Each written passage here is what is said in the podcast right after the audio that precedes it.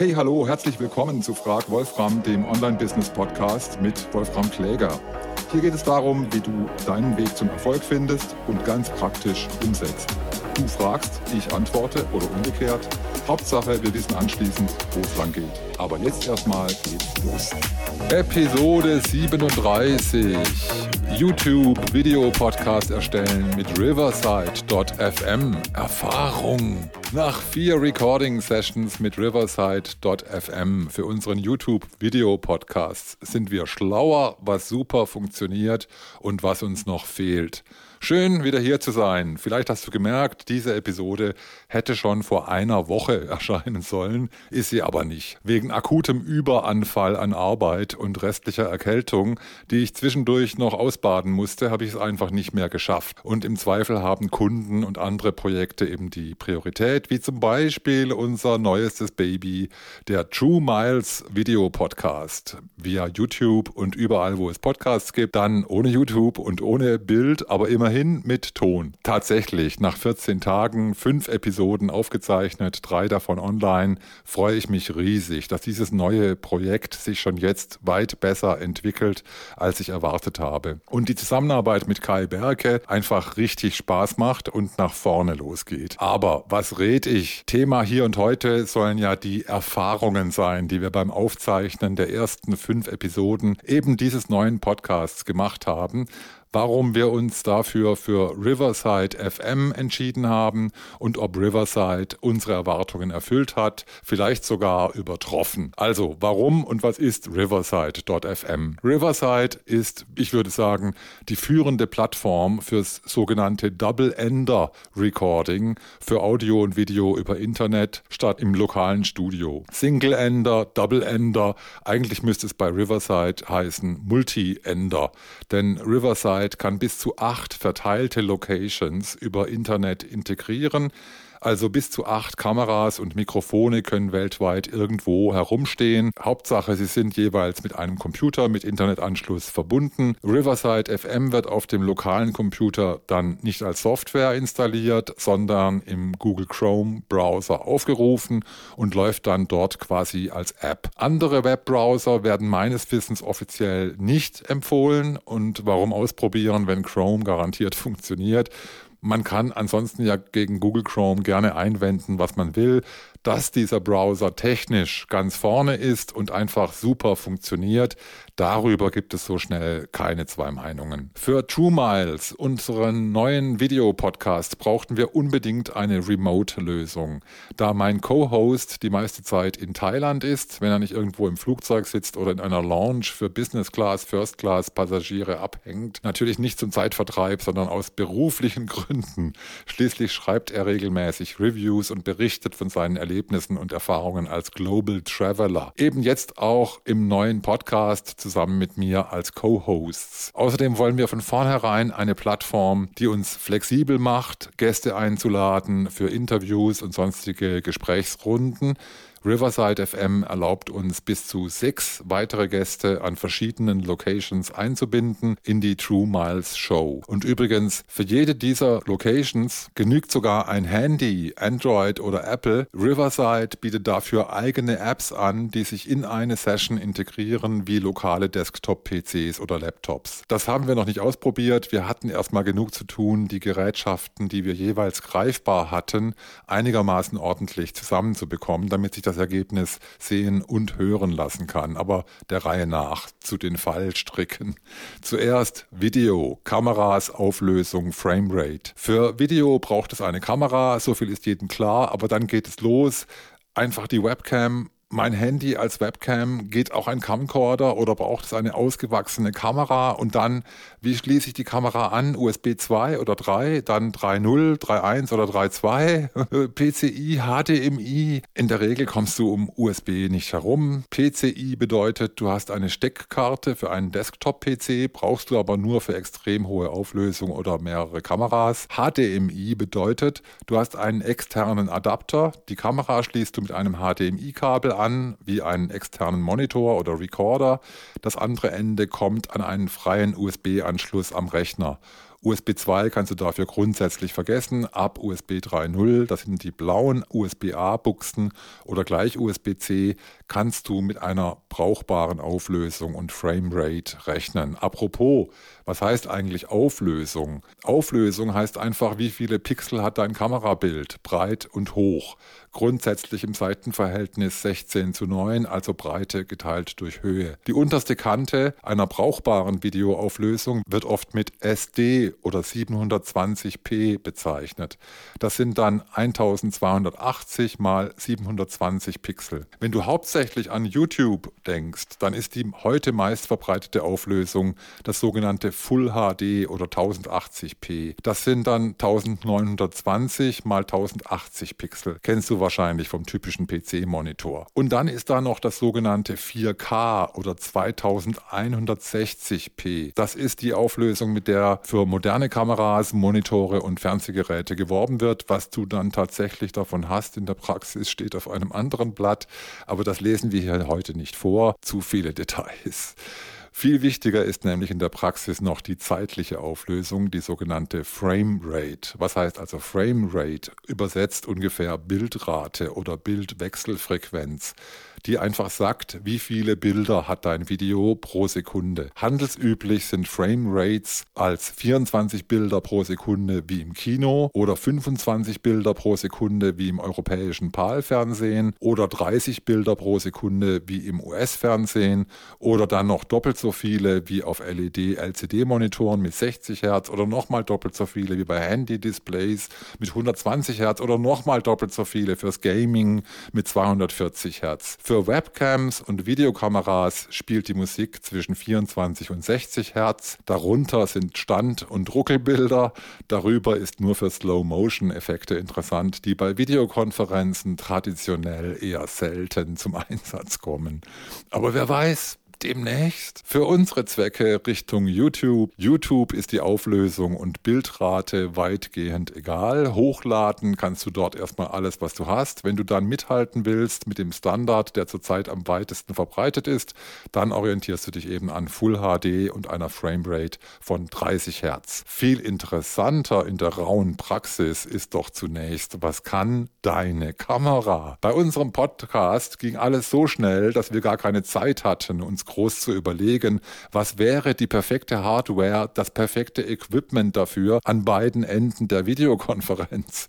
Wir haben einfach genommen, was greifbar war. Ich, meine gute alte Logitech Webcam, eine 10920 HD Pro am Monitor aufgesteckt. Mein Co-Host in Thailand schon eine richtige Digitalkamera, eine Sony ZV1. Die Logitech behauptet steif und fest, sie löst HD auf. Äh, das ist technisch bestimmt korrekt, aber optisch, naja, Webcam halt. Bei der Sony kommt es drauf an, wie sie angeschlossen wird. Zurzeit hängt sie einfach per USB am Laptop, dann ist schon bei SD bzw. 720p Schluss. Alternativ kannst du so eine Digicam meistens auch per HDMI an USB 3 bzw. USB-C anschließen über einen Adapter, der auch als Capture Card bezeichnet wird, zum Beispiel den Elgato Camlink 4K.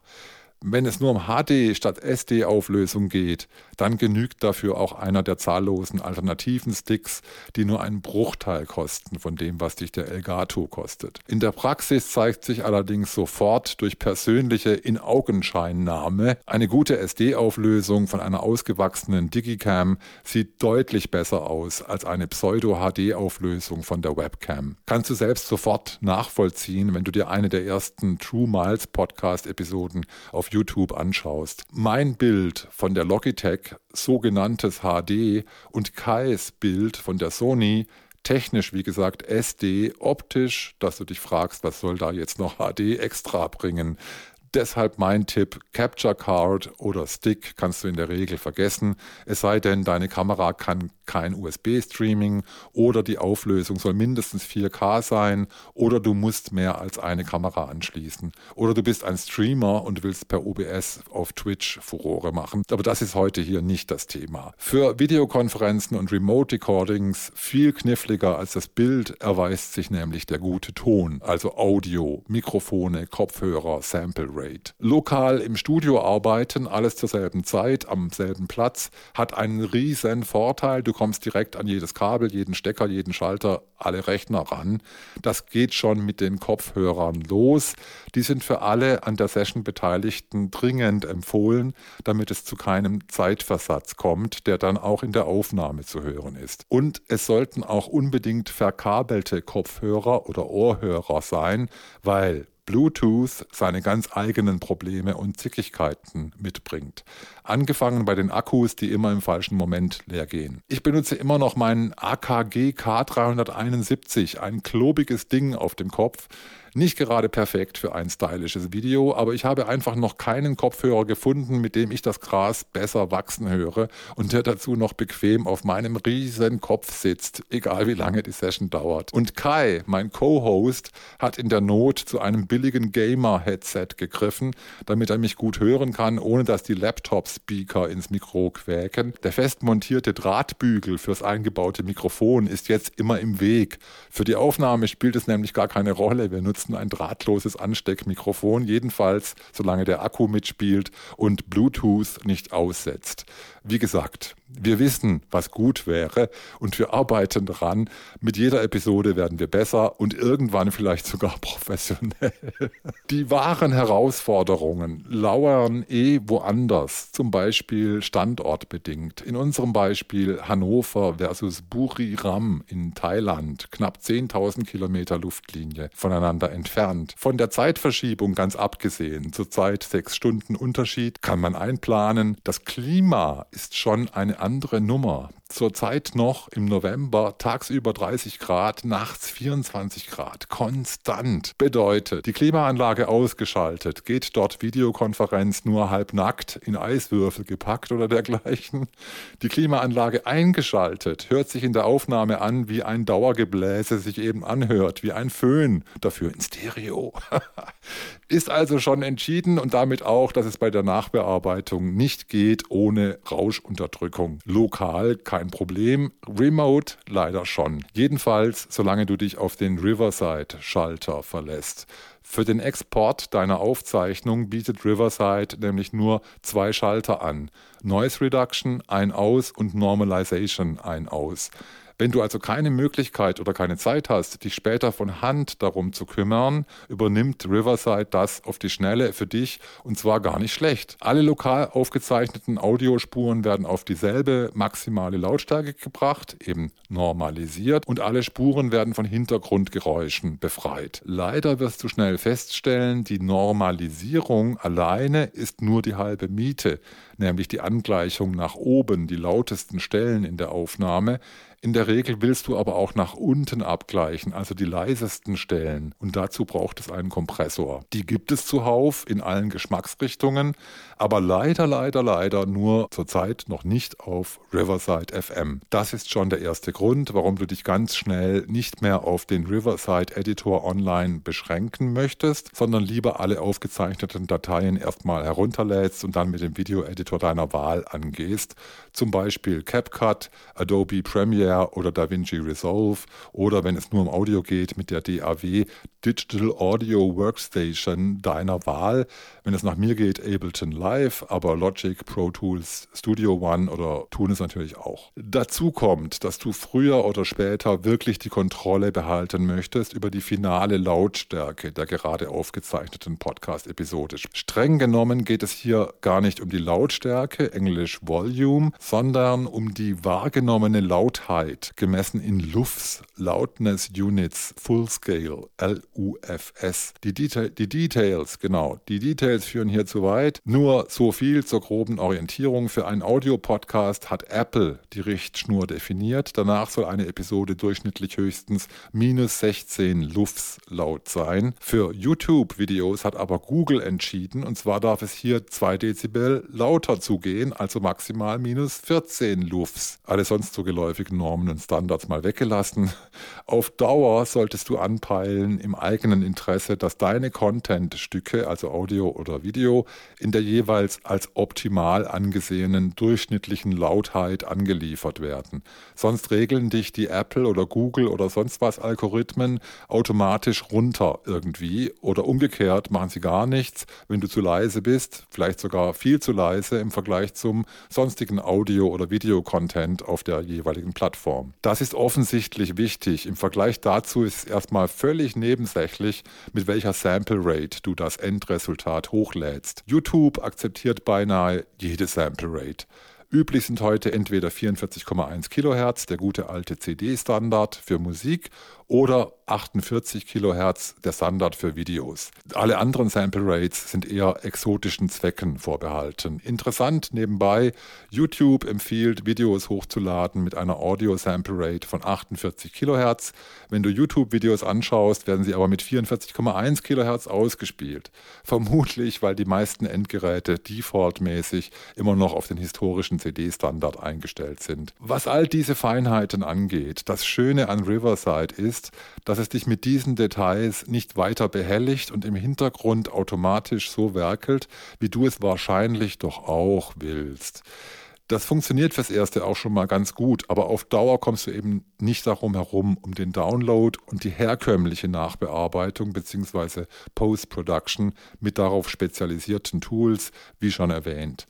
Du hast dann einfach viel, viel mehr Möglichkeiten, präzise und wiederholbar so zu arbeiten, wie du es dir vorstellst, deine Kunden von dir verlangen oder Projektpartner einfach erwarten. So wie sich Riverside zurzeit entwickelt, gehe ich allerdings davon aus, dass sie ihren Online-Editor schrittweise immer mehr ausbauen und sich demnächst die Grenzen weiter verschieben werden. Dass das Quick and Dirty schon heute sehr gut funktioniert, zeigt sich auch beim Videoschnitt. Für die einfachsten Zwecke genügt tatsächlich der Riverside Online Editor, der praktisch unmittelbar nach Ende der Aufzeichnung aktivierbar ist.